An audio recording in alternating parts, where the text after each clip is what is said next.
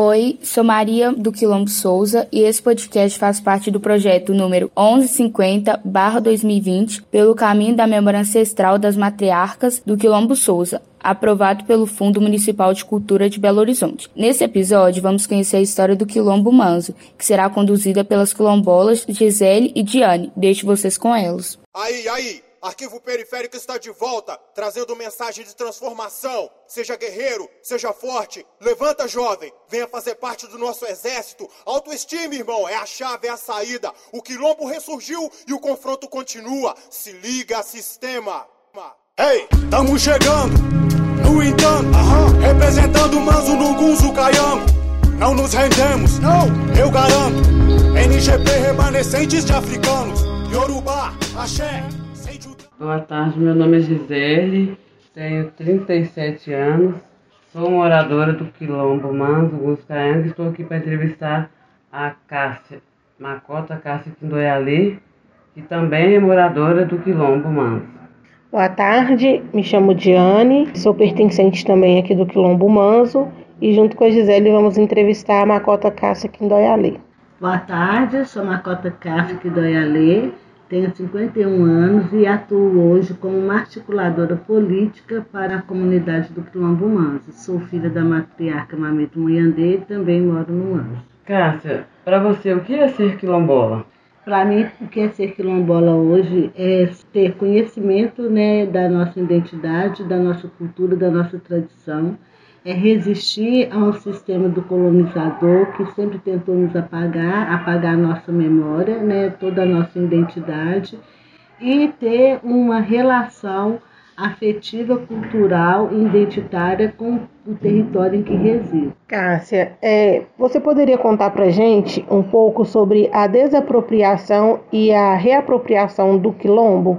A desapropriação do quilombo ela veio num contexto que hoje a gente chama de um, um racismo estrutural, onde o poder público, não compreendendo da existência né, desses povos quilombolas aqui em Belo Horizonte, atuou de uma forma leviana, estúpida e racista, desapropriando todas as famílias do Manso, alegando que aqui havia um risco de desabamento. Porém, a gente compreendendo um pouco sobre o nosso conhecimento, muito é, em relação junto ao NUC, que é o Núcleo de Estudo Quilombola da UFMG, e alguns apoiadores, pesquisadores do Manso, e nos ajudaram numa missão para a retomada do nosso direito, a retomada do nosso território. E assim, a partir de várias ações junto ao Ministério Público, aos órgãos de defesa, a gente conseguiu uma ação que nos legitimasse como é, os verdadeiros verdadeiros donos dessa terra e assim deu-se todo o processo de regularização e hoje o Quilombo Mans é uma comunidade titulada dentro da área que ocupa, mas garantindo aí ainda a luta pela ampliação e o reconhecimento de toda a área que nós identificamos como uma área de preservação e manutenção das nossas culturas, junto ao INCRA. Cássia, e hoje? Conta pra gente hoje como está o quilombo com a pandemia. A pandemia, né? O Brasil é um dos países que menos tem atuado no enfrentamento à pandemia. Foi uma luta muito grande. O nosso maior desafio foi é, entender de, uma, de um acesso a uma política pública garantida por direito, que era colocar os grupos quilombolas como prioridade na vacinação e aí é, nós tivemos muito desafio para fazer com que o Estado, né, os órgãos, os equipamentos de saúde compreendessem da nossa existência fora do nosso contexto territorial. E aí foi o maior desafio fazer valer a nossa identidade, não só dentro do território do Quilombo, como em qualquer outro espaço nessa cidade. Infelizmente, a cidade, o Estado, eles ainda atuam com os povos quilombolas, entendendo que quilombo é só aqueles que vivem dentro dos territórios, mesmo estando em contextos urbanos, que é o caso do Manso. Isso é a mesma questão para os indígenas e todos os outros povos tradicionais. A questão da, da pandemia dentro do nosso território hoje, ela tem feito com que a gente consiga olhar mais para dentro das nossas tradições, para dentro das nossas culturas e fazer um resgate e assim garantir a continuidade a partir dos nossos mais novos, entendendo que a pandemia é um vírus que tem afetado muito os mais velhos e a gente tem uma grande preocupação com essa continuidade das nossas tradições. Cássia, e a relação ao, à escola das crianças, como que ficou? É, o Manso hoje a gente ressignificou uma forma durante a pandemia, uma forma de, de, de, cuidar das nossas crianças na transmissão de saberes. E assim nasceu, dentro desse processo, nasceu o Educa Quilombo, que é um espaço onde nós como educamores, a gente gosta de muito reforçar isso, que educar não pode ser um ato de dor, não pode ser educador, é, é um ato de amor. Então a gente, os educamores com os educamados, assim, a gente chama as crianças dentro do Educa Quilombo e fazendo elas compreender que a gente pode aprender de várias formas a socialização não precisa ser somente dentro da escola, dentro dos espaços públicos, mas reforçar esses espaços onde a gente vive, como também um espaço de transmissão desses saberes para garantir um futuro com mais equidade para as nossas crianças. Ranqueamento nem aqui diante da fama, rebolou e gozou por querer reconhecer. A nega foi velada, palavras negras, exploração sem trégua de sábado a sexta. Não aguentou a carga horária excessiva. Falta de alimentação desnutre a filha. Um Boa tarde, meu nome é Gisele, sou moradora aqui do Manso. Estou aqui para entrevistar a matriarca, que é a mãe Efigênia Mameto Muiandê. Boa tarde, meu nome é Diane e estamos aqui para entrevistar a matriarca, né, que é minha avó Efigênia, conhecida como Mameto Muiandê, e acho que vai ser como uma roda de conversa, né, Gisele? Isso. E então eu vou perguntar à matriarca, eu sou sobrinha dela, para a senhora o que é ser quilombola? Ah, meu nome é Efigênia Maria da Conceição, matriarca do Manzungun do Caiano. Então, ser quilombola está no sangue. Ser quilombola é uma tradição que a gente já vem trazendo de, de família. Minha família, sou descendente de, de quilombola, meu bisavó foi escrava, minha avó foi cozinheira também, então a gente está aqui e ser quilombola é resistência, quilombola é, é, é uma tradição que a gente tem aqui recebia-se a titulação da casa e é muito importante para nós, é uma tradição, é a união, é de se unir e ter uma vivência dentro do local e também fora. Não só quilombola, não é só dentro do território, como também nos outros territórios de quilombo, que a gente se comunica e é uma união. Efigênia, conta pra gente um pouquinho sobre a história do território, do quilombo. Então, o quilombo manso, eu vim de Ouro Preto, eu tinha nove anos de idade. Passando por várias situações, lutamos e consegui esse terrenozinho aqui. Meu preto velho que conseguiu esse terreno de um patrão meu, que passou esse terreno para mim, para gente aqui, para mim não, para gente. E aí em torno foi crescendo a família, foi nascendo os meninos, meus filhos, os sobrinhos, e foi chegando pessoas para me criar, gente chegando daqui, pessoas que veio para casa, e eu fui ajuntando todo mundo e não sabia o porquê que eu tinha essa missão de criar tantos filhos. Eu fiz uma promessa para Cosme Damião, na época que eu passava muitas dificuldades, que eu morei na rua com meus filhos, eu não sabia dessa tradição que eu tinha, dessa resistência que eu tenho, que eu tinha não, que eu tenho.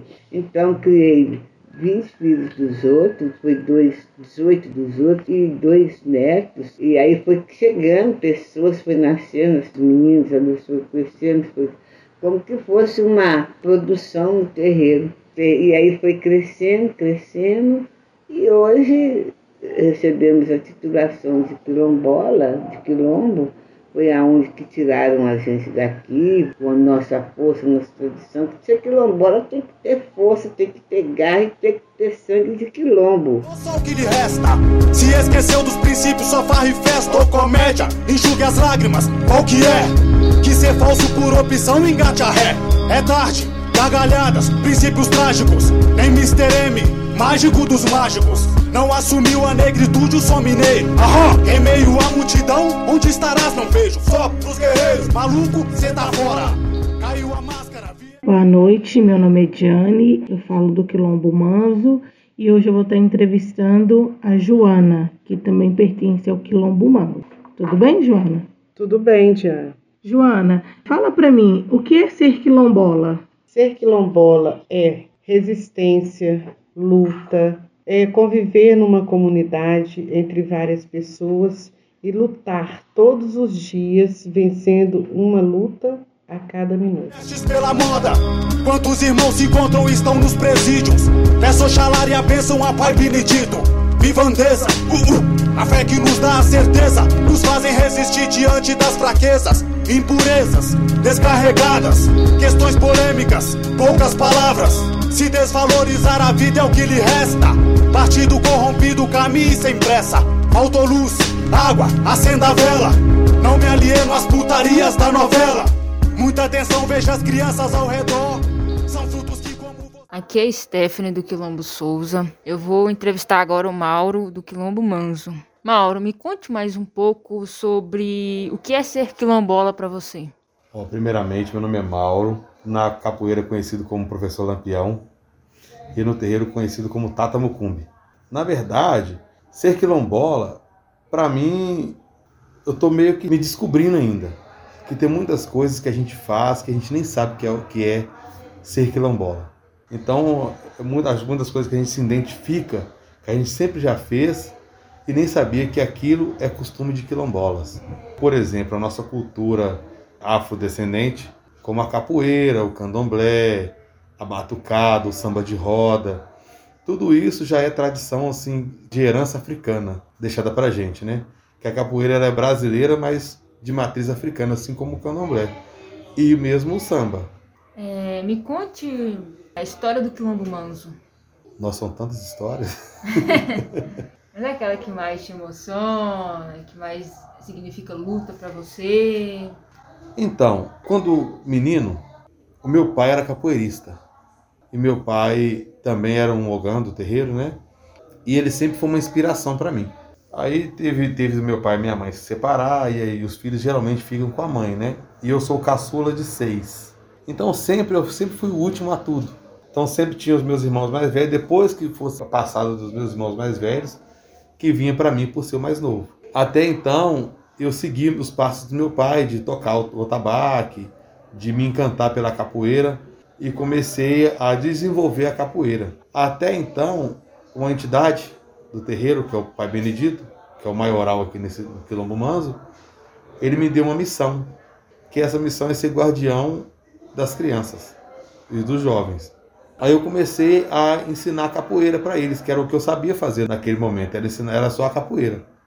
Aí eu comecei a ensinar a capoeira, aí daí eles começaram a me seguir né, na capoeira, e aí foi me introduzindo que a capoeira tem a puxada de rede, o macolelê, o samba de roda, tudo isso introduzido na capoeira. E acabou que começamos a fazer esse trabalho.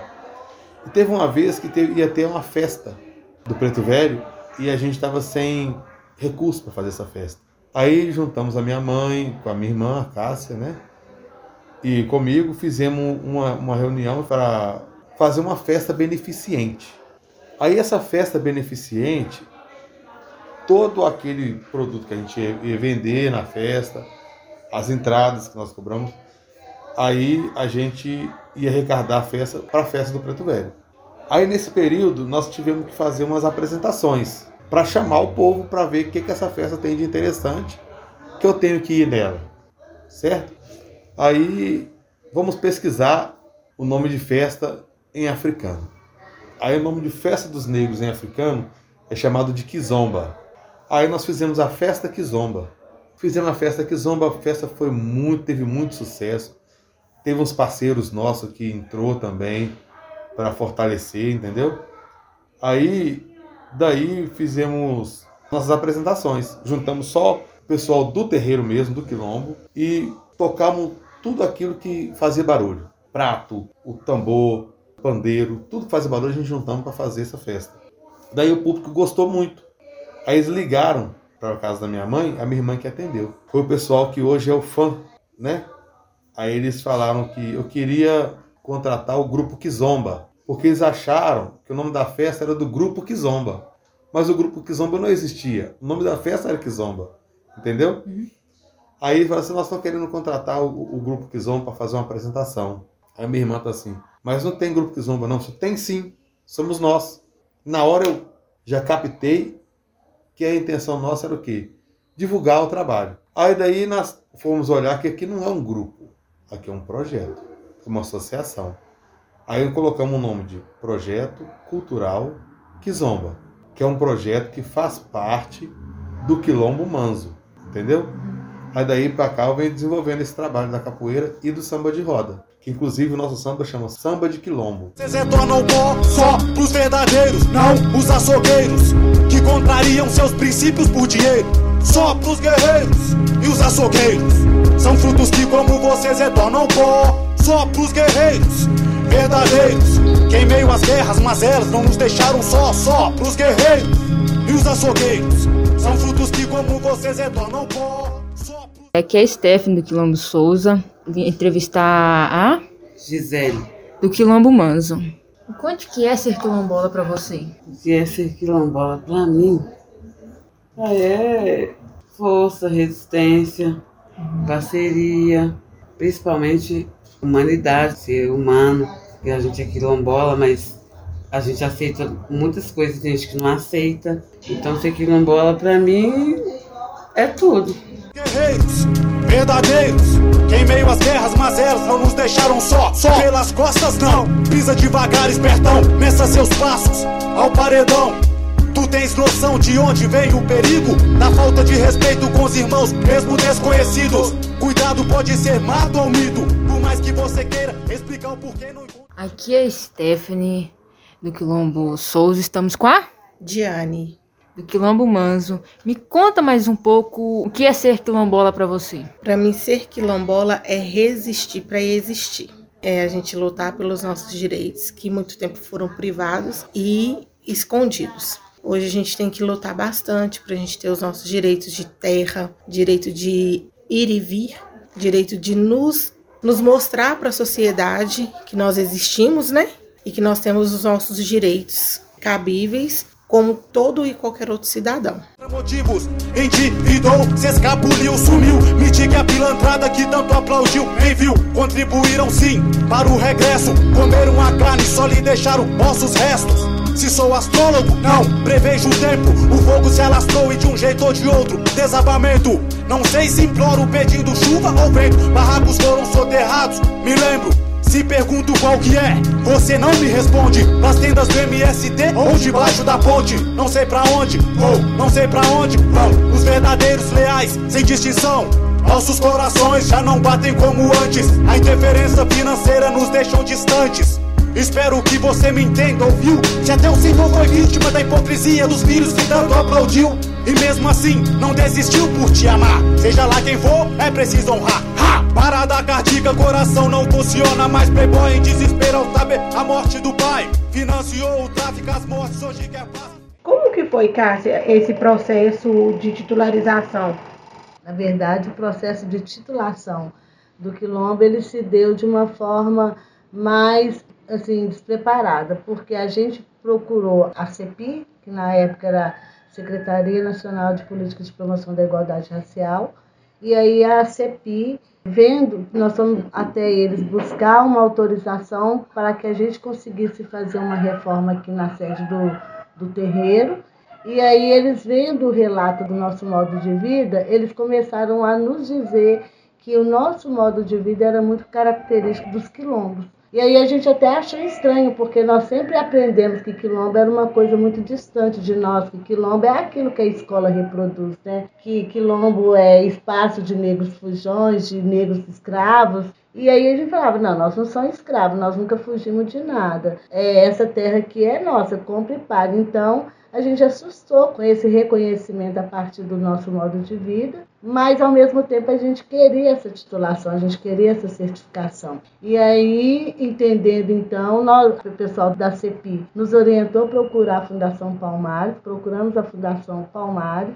e aí a Fundação Palmares nos deu toda a orientação de como que era o processo de autodeclaração. Então, quer dizer, era nós que íamos dizer para o Estado que nós éramos quilombola. E assim então a gente fez, começou a correr com a lista, que tem um processo, uma burocracia, e aí precisa de um baixo assinado de várias pessoas que vivem nesse território em volta dele. E assim a gente foi fazendo esse baixo assinado. Quando conseguimos recolher todas as assinaturas, enviamos para a Fundação Palmares e foi muito rápido, mas sem nenhuma preparação quando saiu a declaração de que nós éramos povos remanescentes quilombo. Então, para nós foi uma surpresa mas ao mesmo tempo foi como se a gente estivesse encontrando o nosso verdadeiro pertencimento.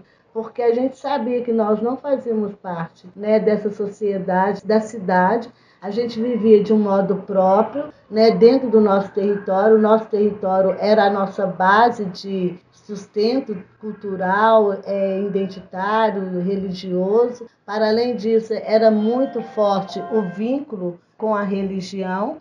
Então, é, e a religião de matriz africana, nós começamos a capoeira, todas essas expressões culturais. Aí a gente começou a entender que a nossa relação com as nossas culturas africanas era muito mais forte do que a nossa relação com o próprio país. Então, tinha alguma coisa diferente nisso e talvez era esse, esse auto-reconhecimento de remanescente de quilombo mesmo, de ser quilombola. Foi assim que a gente compreendeu é, que desse título, né? Como que a senhora relaciona hoje o quilombo com a pandemia? É uma pergunta que você me fez que eu, eu o quilombo com a pandemia.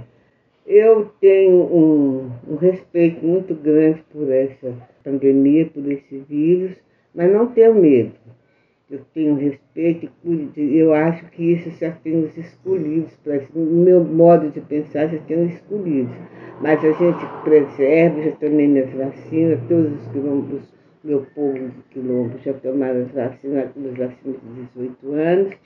E eu entreguei isso na mão do meu pai Cabungo, que é o Baluaê, e, e nas entidades, peço a eles que tomem conta, eu faço minhas rezas, faço meus rituais, ponho meus panos vermelhos pendurados da porta fora e faço meus rituais da casa e como agora, mês de agosto, todo ano, no mês de agosto, todas as segunda-feira, a gente faz a, a nossa oração, nossas rezas.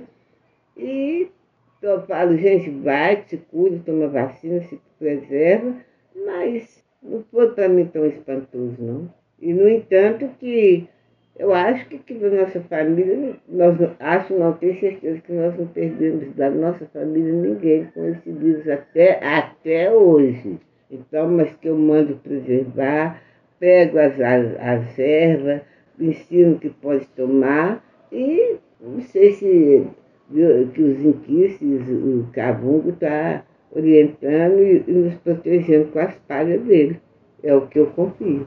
Obrigada por essa entrevista, né, José? É, obrigada. É, Foi de muito aprendizado, né, pra gente? Nossa.